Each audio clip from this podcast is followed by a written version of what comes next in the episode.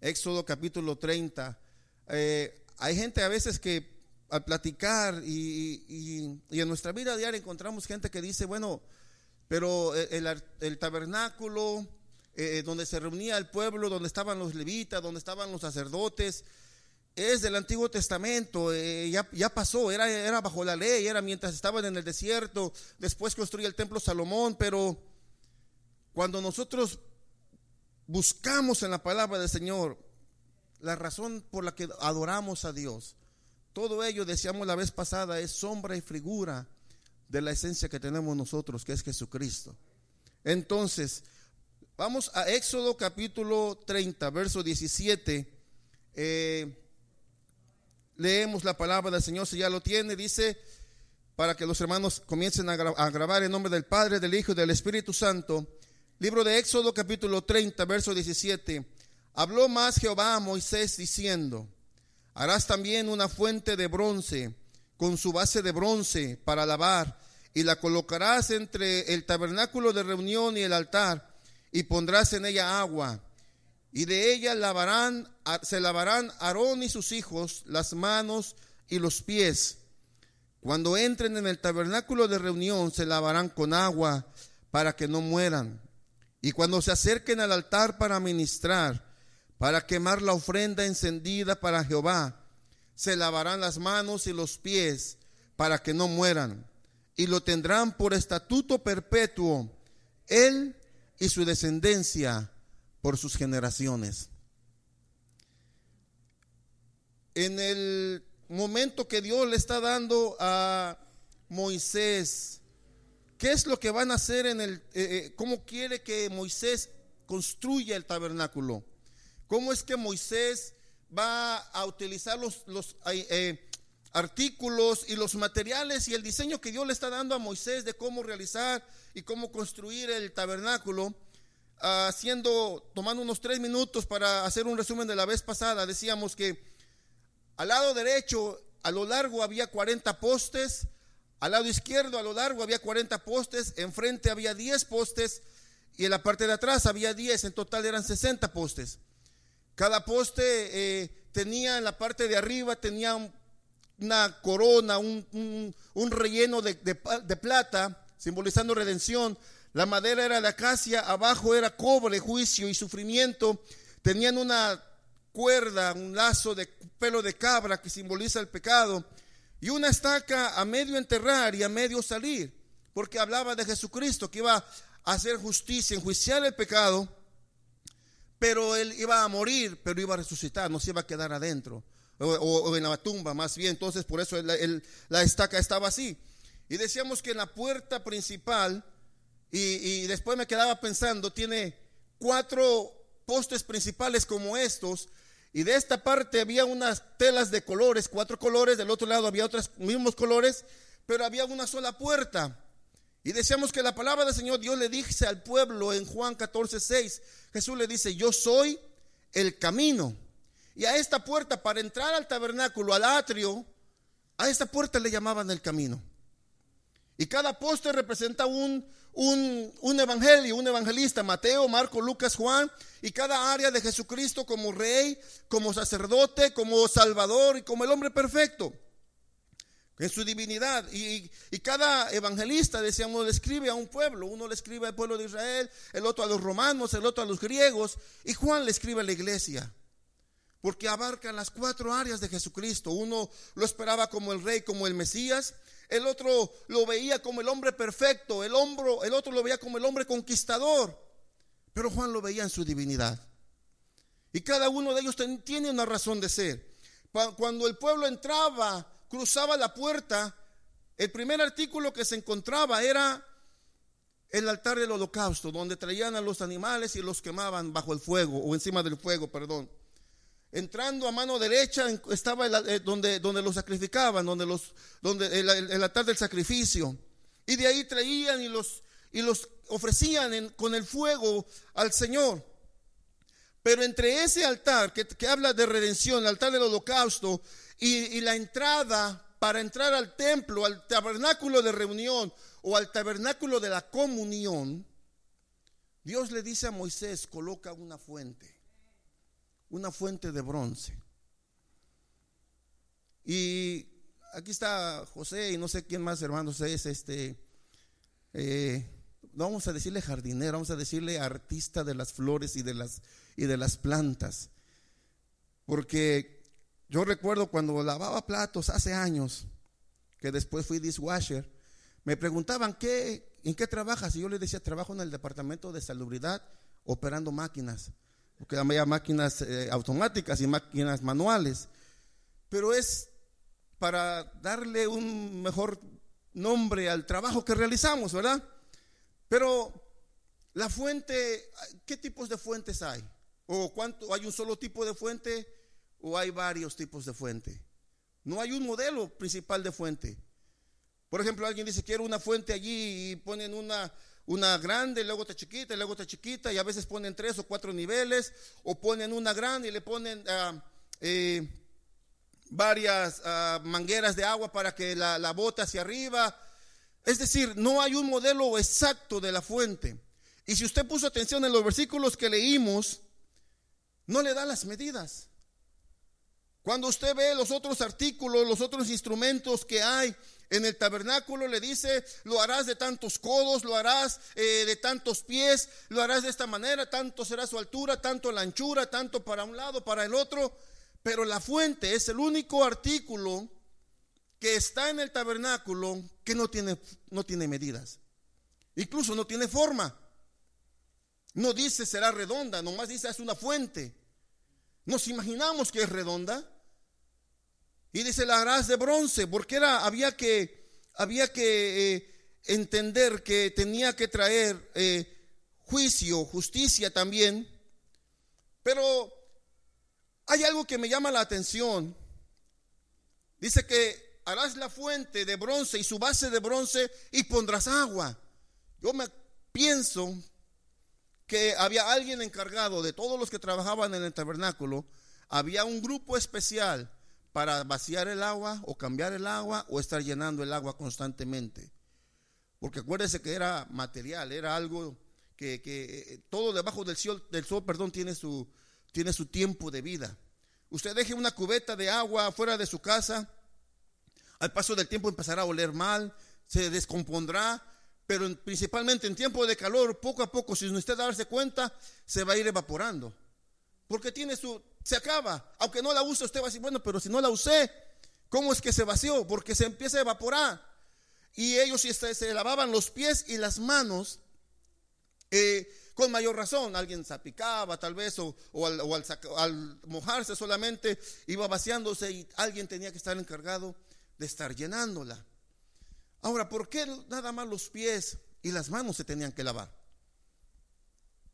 Porque antes dice la palabra, si vamos eh, Éxodo capítulo 29, en las citas que ahí les dice pues de favor, en el capítulo 29, versículo primero, dice, esto es lo que les harás para consagrarlos, para que sean mis sacerdotes. Toma un becerro de la vacada y dos carneros de defecto, sin defecto, perdón, Éxodo 29, 1.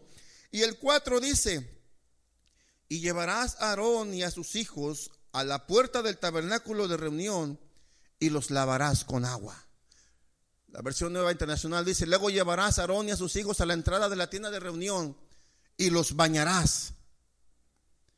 Cuando fueron consagrados los sacerdotes, Dios le dice a Moisés, del versículo primero hasta el versículo, si no mal recuerdo, como el, como el 9, perdón, o un poco más adelante, está hablando acerca de la consagración de los sacerdotes hasta el versículo 9 y después los sacrificios para la consagración, pero le está hablando, de esta manera los vas a vestir se van a poner una túnica blanca, después van a traer el efod, el sumo sacerdote traía algunos artículos más encima, pero antes de cambiarle la vestimenta o de ponerle la vestimenta, dice, los bañarás para consagrarlos. Tenían que ser bañados una vez para consagración y después cuando ellos venían al servicio cada día que venían a servir en el altar, tenían que lavarse las manos, tenían que lavarse los pies. Vamos a ver que más adelante hay un pequeño cambio en, esta, no ritual, pero en este trayecto de lavarse, hay un, hay un pequeño cambio, hay una modificación hecha por el Señor Jesucristo. Y tal vez algunos de ustedes ya la, ya la, ya la detectaron en su mente, pero los sacerdotes cuando se consagraban, se lavaban una vez, se bañaban, los bañaban. Y después, cada día que venían al tabernáculo de reunión, ya sea para servir en el tabernáculo de reunión o de la comunión, o para ofrecer holocausto, se lavaban las manos y los pies. ¿Por qué? De su casa hacia donde iban había polvo y se ensuciaban el polvo y las manos se las tenían que lavar porque acuérdense que estaban bajo la ley y ellos se regían bajo las obras. Si uno pecaba, moría. Decían por allí que esa ley hay que aplicarla en nuestros países. Hay un país por allá en Asia, creo que a los políticos corruptos los matan o a los que roban les cortan las manos. Pero esa es la ley que antes existía, esa era, la, esa la, manera como se regía el pueblo de Israel. El Señor le decía, así de esta manera terminarás el pecado dentro del pueblo. Alguien agarraban en fornicación, en adulterio, lo sacaban fuera de la ciudad, lo apedreaban y ahí quedaba el montón de piedras y para señal de todas las personas. Solo los leprosos tenían la opción de salirse a otro lugar, a una ciudad donde estaban los leprosos y no podían tocar a nadie ni ser tocados por nadie porque se contaminaban. Es decir, todo lo que está bajo la ley, usted lo lee en el Antiguo Testamento, era, se regían por obras. Si alguien obraba mal, ahí estaba, ahí terminaba. El sacerdote, incluso el sumo sacerdote, antes de entrar al lugar santísimo, yo creo se aseguraba que sus pecados habían sido perdonados, porque no de embalde en la vestimenta del sumo sacerdote hasta abajo traía unas campanitas y unas manzanas y al caminar hacían ruido y le ponían una como una soga en su pie porque si dejaban de escuchar el ruido era señal de que este hombre había muerto y había que jalarlo arrastrando, sacarlo, porque sus obras no habían sido eh, perdonadas, no habían sido cubiertas por el animal. Cuando entregó el holocausto, entró con pecado al tabernáculo, al, al lugar santísimo y falleció. Entonces se lavaban los pies, se lavaban las manos para poder ministrar en el santuario. Pero quiero mencionar algo más. Si tiene de favor por ahí Éxodo 38, versículo 8. Un ingrediente más, un artículo más que tenían la fuente. Además, con el bronce de los espejos de las mujeres que servían a la entrada de la tienda de reunión, hizo el lavamanos y su pedestal. La versión nueva internacional dice lavamanos y su pedestal y la versión 60 dice eh, la fuente de bronce.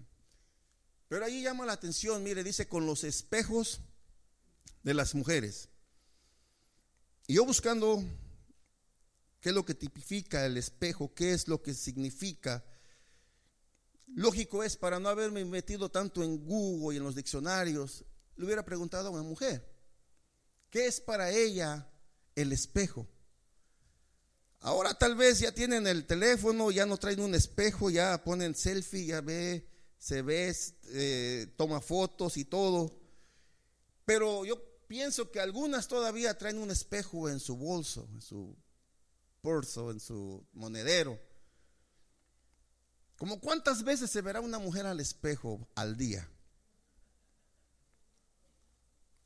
Y no, no, no lo estoy hablando en mal manera, pero como cuántas veces se verán, seis, siete, diez veces, depende de la persona. Pero cuando veía este, esta, estaba viendo unos estudios y dice que el espejo es símbolo de vanidad. Podemos ver el espejo para vernos bien, si, si combinamos. Yo antes de, casar, de casarme, algunos me decían que me, ponían de apodo la caja fuerte, porque no me encontraban la, combinación en la ropa a veces.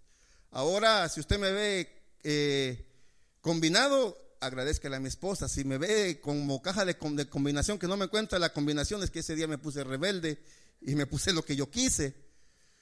Pero el hombre es diferente. El hombre, tal vez nos estamos viendo al espejo mientras nos estamos cambiando, poniendo, y a veces en el camino nos ponemos la corbata.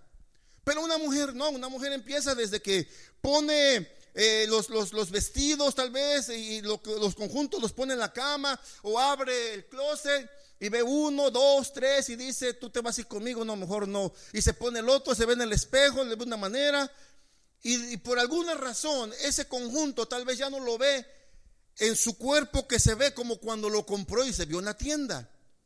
Va a la tienda y se va al espejo tienen espejos en los probadores y luego aparte afuera y ve uno, ve de, de, otro ángulo y dice, bueno, con esta blusa no, me pongo el otro chaleco y el conjunto original ya le cambió el saco, ya le cambió la blusa, ya le cambió algo y dice, no, siempre no y al final de, a veces terminamos, termina poniéndose lo que empezó probándose al principio. Habla de vanidad.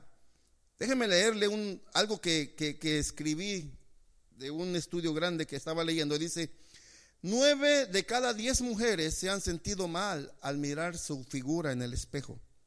Una de cada tres dicen casi no sonreír cuando se ven en el espejo, no les gusta cómo se ve. El 54% de las mujeres del mundo, dice el estudio, no, no yo, el 54% de las mujeres del mundo dicen que ellas son su peor crítico de belleza. Ella misma al hombre le pregunta y a veces nos ponen en un aprieto. Y me han dicho otros más que les ha pasado. ¿Cómo se me ve este? ¿Te ves bien? No, no me ve bien. Y si le decimos que no se ve bien, oh, ya no te gusto. Es lo que dicen por ahí. Se ven, dice aquí, seis o más veces al día, unos 50 a 70 minutos al día. Tal vez no aplique en usted, pero es el estudio que hicieron. Tal vez en usted dirá, yo no tengo tiempo, yo me levanto y empiezo a hacer el que hacer y salgo corriendo al trabajo y luego regreso. Cuando algo ando manejando, hermanos, es increíble. Yo veo, van manejando las mujeres y llevan su café por allá en, el, en, el, en, la luz en rojo, bajan el, vidrio del, de la, que está enfrente, se van maquillando, van comiendo, van tomando café, van manejando. Yo no sé cómo le hacen tantas cosas. Entran de una manera y salen cambiadas cuando llegan a su lugar. Qué habilidad. Pero el espejo habla de, tiene el símbolo de vanidad. Y está bien, la mujer tiene que verse, bien. El hombre también, tal vez, pero como que no lo, no lo demostramos en, en, general el hombre, algunos más, otros menos, pero estoy hablando en forma general. Pero cuando dice que la fuente de bronce la hacen de los espejos, yo pienso que a lo mejor para las, mujeres fue difícil entregar sus espejos. Porque no era el hecho de dar el espejo para que se adornara bonito la fuente. Era Dios en otras palabras, vas a entrar a servirme pero sin la vanidad de recibir la gloria tú, la gloria va a ser para mí. Porque cuando esa fuente estaba adornada con los espejos, perdón, de suyo usted sabe que el agua refleja pero cuando le ponen los espejos refleja más. Entonces la intención o la idea era de que cuando el sacerdote se agachara para lavarse las manos, no solamente está viendo su reflejo en el agua, sino que el espejo y el agua alrededor está reflejando, está viendo el cielo. Y el sacerdote entendía, yo estoy bajo la cobertura de Dios y lo que voy a hacer es para honrar su nombre. Entonces nosotros cuando venimos al Señor, hermano, no es para recibir la gloria. Nosotros sí nos pueden decir, cantas bonito, predicas bonito, tocas bonito, haces esto bien, eres un buen líder, sí. Pero al final del día, nosotros venimos, Señor, esa gloria es para, es para ti, perdón, porque lo que yo pueda hacer o no hacer, poco o mucho, es por tu poder en mí, por tu gracia en mí, porque me das la habilidad de poder hacer las cosas. Él es el que nos da la habilidad, Él es quien merece la gloria, Él es quien merece la honra. Por eso cuando usted ve cada artículo del, tabernáculo, cada instrumento, cada artículo que había, no hay algo en el tabernáculo, hermano, que no tenga relación con Jesucristo. No hay artículo en el tabernáculo que tenga que, que haya sido puesto un clavo, una, una argolla, un lazo, una tela tiene que ver con Jesucristo o parte de sus atributos y divinidad o parte de su obra. Porque el tabernáculo alrededor de los postes tenían una manta blanca que al pueblo le decía, adentro de allá hay santidad. Tú no puedes entrar allá con tus con la manera, en la condición que tú estás. Necesitas ciertos pasos para acercarte. Y se acuerda, el pueblo nada más tenía acceso al atrio. Solo los levitas, un poquito más adentro, los sacerdotes entraban al, lugar santo y solamente uno entraba al lugar santísimo. Fíjese que, de tantísima gente, millones de gentes, solamente unos cuantos eran los privilegiados de poder entrar. Ahora, hablábamos del espejo. Bueno, hablar de, era despojarse. Las mujeres tuvieron que despojarse eh, de alguna manera simbólicamente de su vanidad. Yo me imagino que con el tiempo hicieron espejos, pero durante un buen tiempo. ¿Se acuerda? Viene a mi mente cuando viene, va Samuel, viaja hasta la tierra de donde está Isaí y empieza a ver, Dios cogió uno de tus hijos para ser rey. Y pasa Abinadab y pasa el otro y lo otro y, empiezan a pasar los más altos y, mayores. Y dice, hay uno que, pues sí está para allá eh, cuidando las ovejas, es el más chico. Y dijo, pues hasta que no venga él no comemos. Y cuando vino el Señor le habla, dice, este es. Porque Dios no ve lo que ve el hombre, el hombre ve lo de afuera, pero yo veo lo de adentro. Muchas veces nos preocupamos por nuestro físico, por nuestra apariencia física pero descuidamos lo de adentro. No que lo de afuera no cuente, lo de afuera cuenta porque este cuerpo es templo del Espíritu Santo y hay que cuidarlo, hay que alimentarlo y llevarle sus cuidados que debe de tener porque en nosotros habita la santidad del Señor. Pero lo que hay que cuidar en primer lugar, por eso Dios le muestra a Moisés el tabernáculo de adentro hacia afuera, porque ahí es como Dios trabaja, de adentro hacia afuera. Entonces los sacerdotes decíamos que tienen dos dos lavamientos. Ellos se lavaban para cuando eran consagrados y después se lavaban cada día que venían a servir en el tabernáculo.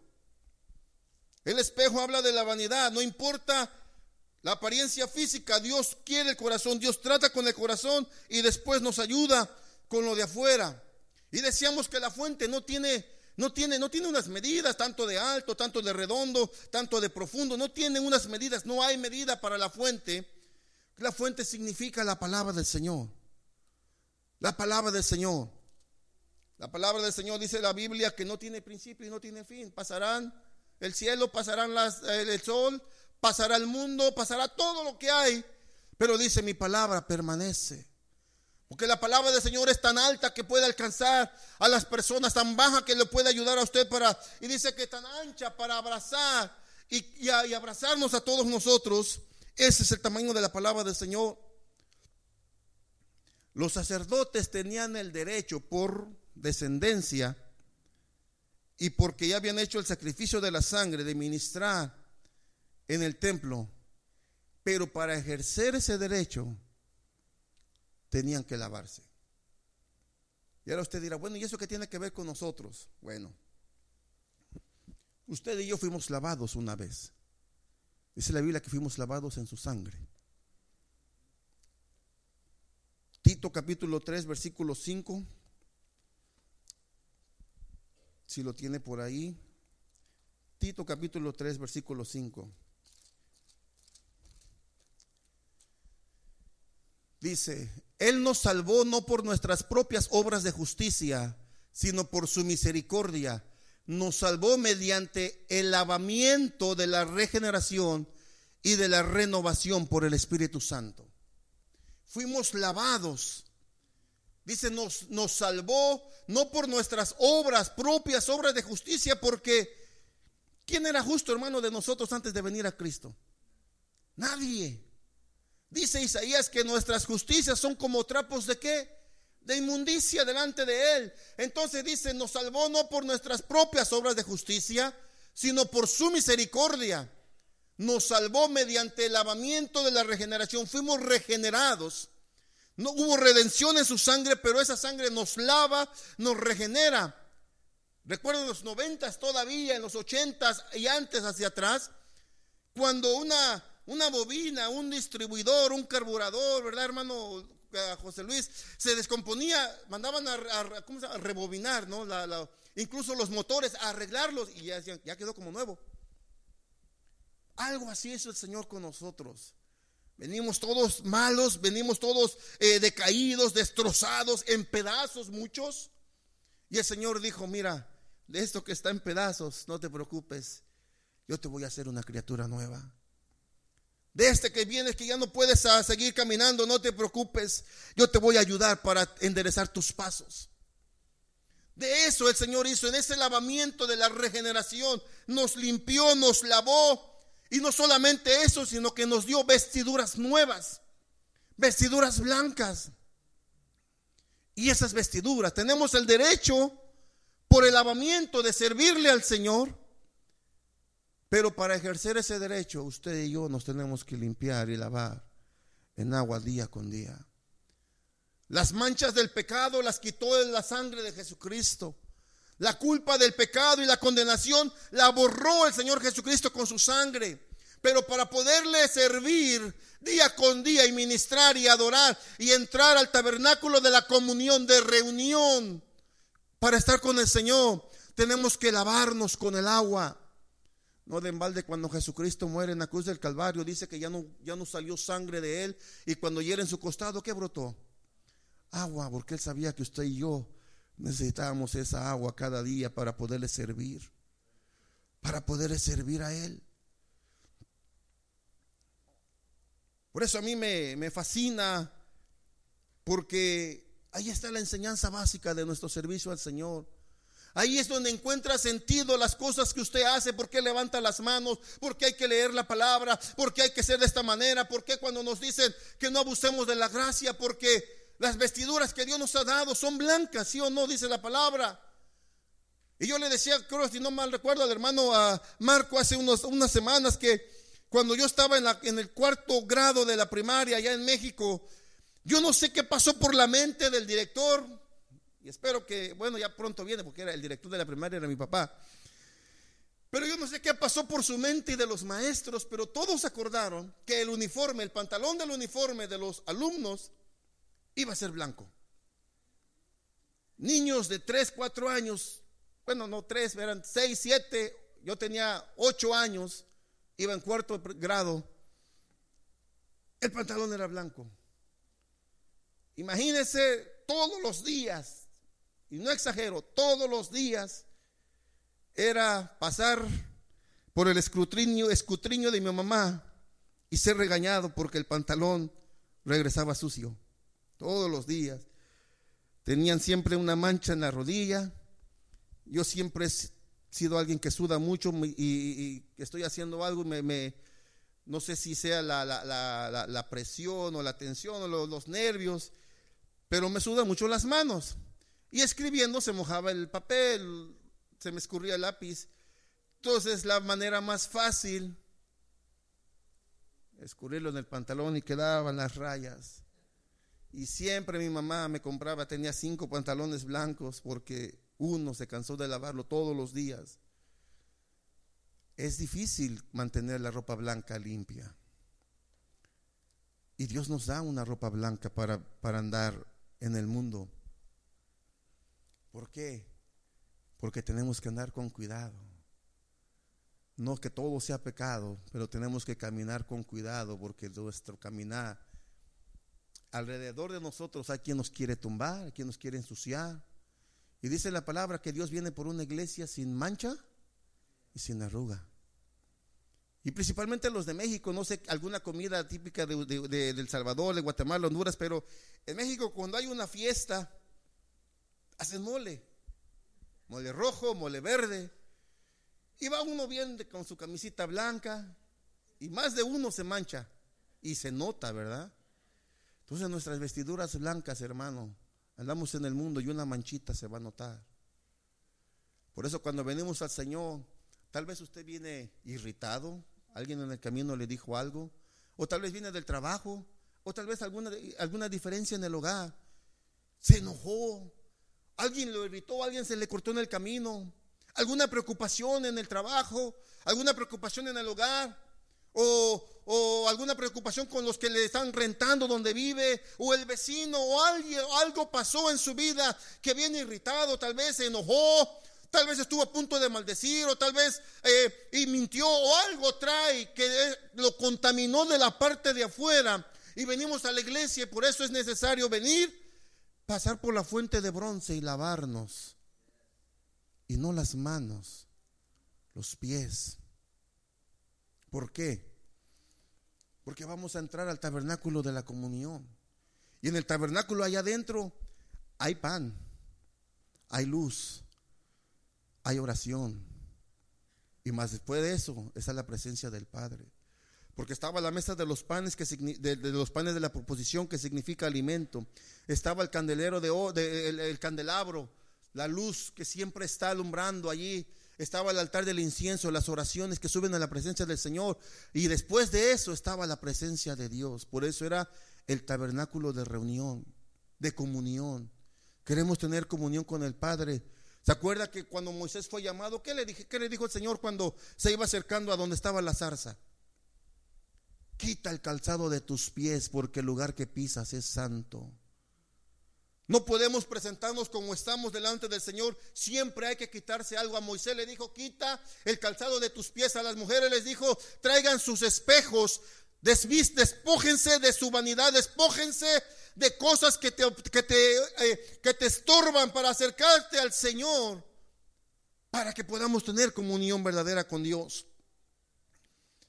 Ahora Dios nos lavó con su sangre, decíamos, pero somos cada día santificados, cada día limpiados por la palabra. Por la palabra del Señor, esta cita no, no, no se la apunté ahí al hermano Jonathan. Eh, de favor, Juan 14, perdón, Juan 17, 17. El Evangelio según San Juan, versículo 17 y el capítulo 17. Jesús está orando delante del Padre y mire lo que le dice. Santifícalos en la verdad. Tu palabra es verdad. Cuando usted y yo, hermano, leemos la palabra, es como venir a la fuente y estar allí a ver qué es lo que pasa, con la diferencia de que cuando usted va al espejo, el espejo le dice, tienes un pelo parado, tiene el maquillaje no te quedó bien, tal vez el, el, labial te, te escurrió o el rime de los ojos o la pestaña no te quedó bien, le está diciendo el espejo, pero el espejo no puede hacer nada por usted. Esa corbata no te queda, pero el espejo no le puede cambiar la corbata. Lo tenía que hacer el sacerdote, lo tiene que hacer usted, lo tengo que hacer yo. Pero cuando venimos a la palabra, porque en el Antiguo Testamento estaba la ley, pero no había gracia. Pero cuando venimos a la palabra después de Jesucristo, venimos a la palabra y la palabra nos transforma. No queda eh, sin vida, porque el espejo es algo sin vida. La fuente estaba ahí, pero no podía hacer nada porque no había venido el tiempo de la manifestación de Jesucristo. Ahora se manifiesta en Jesucristo y en nosotros hace el cambio. Esto no, no, no puedes seguir viviendo con esto porque te estorba. Usted viene al Señor, Señor, dame la fuerza porque no puedo y el Señor viene y le ayuda. Esa es la gran diferencia del Antiguo Testamento al Nuevo Testamento. Esa es la diferencia, pero es lo mismo venir cada día, lavarnos no las manos, los pies, porque nuestro caminar aún no ha terminado, hermano, porque ahora ya no somos salvos. ¿Se acuerda Tito 3:5? Efesios 5 también. Dice, somos salvos por qué? Por gracia, no por obras. Tito 3 dice, fuimos por su misericordia, no por nuestra justicia. Ya las obras terminaron, que si es cierto, hay que tener fe, demostrar las obras, sí, pero somos salvos por la gracia del Señor Jesucristo, no por nuestras obras. Pero para ejercer y tener comunión con Dios necesito lavarme los pies. ¿Se acuerda que Jesús estaba en la, eh, en la, en la última cena, Juan ah, capítulo 13, si no mal recuerdo, creo, hermano Jonathan, de favor capítulo 13, versículo 5, vamos a ir parafraseando algunos versículos ahí, usted ya se acordó tal vez de ello. Juan capítulo 13, versículo 3. Dice, sabía Jesús que el Padre había puesto sobre las cosas, perdón, todas las cosas bajo su dominio y que había salido de Dios y a él volvía. Así que se levantó de la mesa, se quitó el manto y se ató una toalla a la cintura.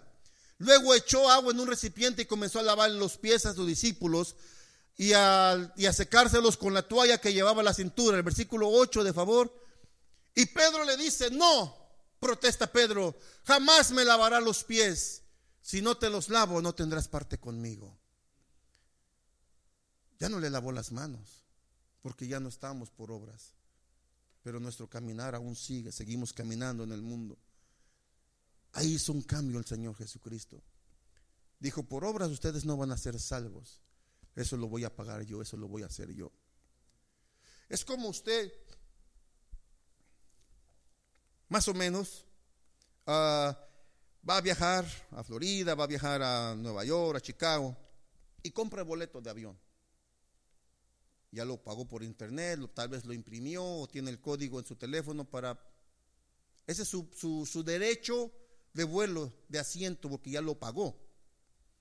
Cuando usted llega al aeropuerto, eh, se presenta a la ventanilla y le dice, soy fulano de tal, compré un boleto, se le enseña el código, tal vez le imprimen el boleto, ya con la, tecnología ya solo escanea el teléfono, el código de barras, o si usted pásele, y va para allá, camina otro tramito, y, está una persona allí sentado, eh, seguridad, y, ¿quién eres? Fulano de tal, ID, pasaporte, el boleto eh, y el pase de abordar.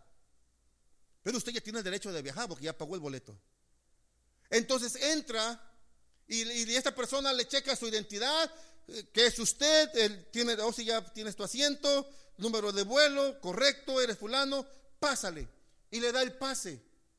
Pero después de eso está una bandita ahí donde tiene que sacar sus llaves, eh, tiene que sacar el teléfono, eh, el reloj, tiene que poner su maleta por allí y la escanean, pasa en una maquinita, la escanea, usted pasa en otra, levanta las manos, lo escanea y ya pasó. Y dice, ya tienes la opción, vete a la sala de espera. Y ya cuando llega allá, ya le dicen, ya puedes pasar y abordar y tomar tu lugar. Pero usted ya tenía el boleto, ya tenía su derecho de vuelo. Pero ¿qué tuvo que pasar? Revisar que usted era. Tuvieron que darle el permiso para pasar y quitarle las cosas que no debería de llevar.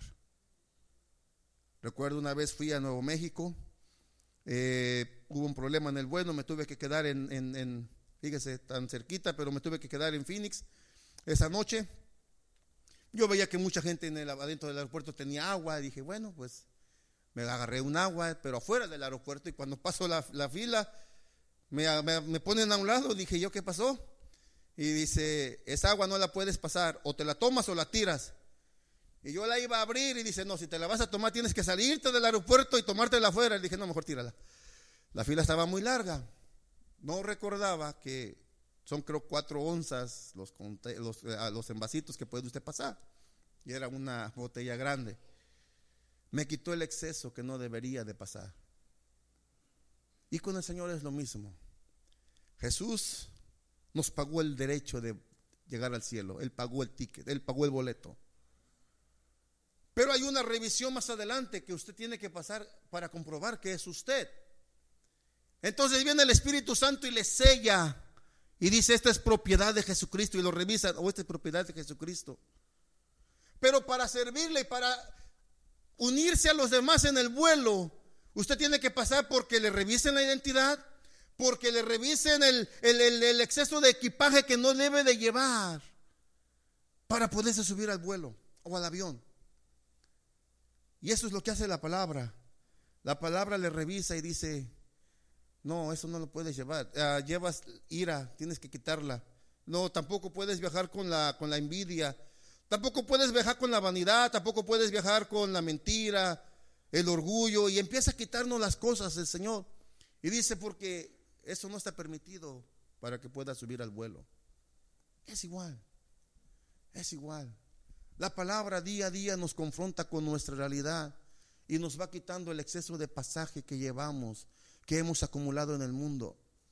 Ahí en el trabajo yo me eh, llegué el otro día y voy a entrar, voy, me bajo del carro y, empiezo a platicar con el otro muchacho que estaba esperando para que abrieran. De la nada no supimos ni de dónde porque no lo vimos, estaba cerca. Se acercó uno de los que están limpiando los jardines y llega la, digo yo, la sopladora, no sé cómo se llama, con la que echa el aire y, y nos baña de polvo. La cara y todo lo demás. Y luego empezamos a sudar en el trabajo y se siente feo. Ese polvo, ese polvito en lo espiritual también nos estorba. Y hay que lavarnos los pies para tener comunión con el Señor. Hay que lavarnos. La salvación es un regalo. La recompensa, perdón, la recompensa depende de cuán frecuente pasemos nosotros por la fuente de bronce. Jesús lavó los pies de ellos, no las manos. Jesús nos dio las vestiduras blancas, hermanos, que Dios nos cambió, nos lavó. Es responsabilidad y trabajo de usted y mía mantenernos limpios, mantener nuestras vestiduras correctas, para poder entrar a tener comunión con el Maestro y poder gozar de sus bendiciones. Más adelante, en alguna otra oportunidad que Dios nos permita, hablaremos de lo que hay adelante, pero estaba la puerta que le llamaban la vida. No eran cuatro columnas, eran cinco columnas y cada una de ellas representa apóstol, profeta, evangelista, pastor y maestro. A esa palabra, a esa le llamaban la verdad. Y la palabra dice en Efesios que Dios constituyó a unos apóstoles, profetas, eh, evangelistas, pastores y maestros.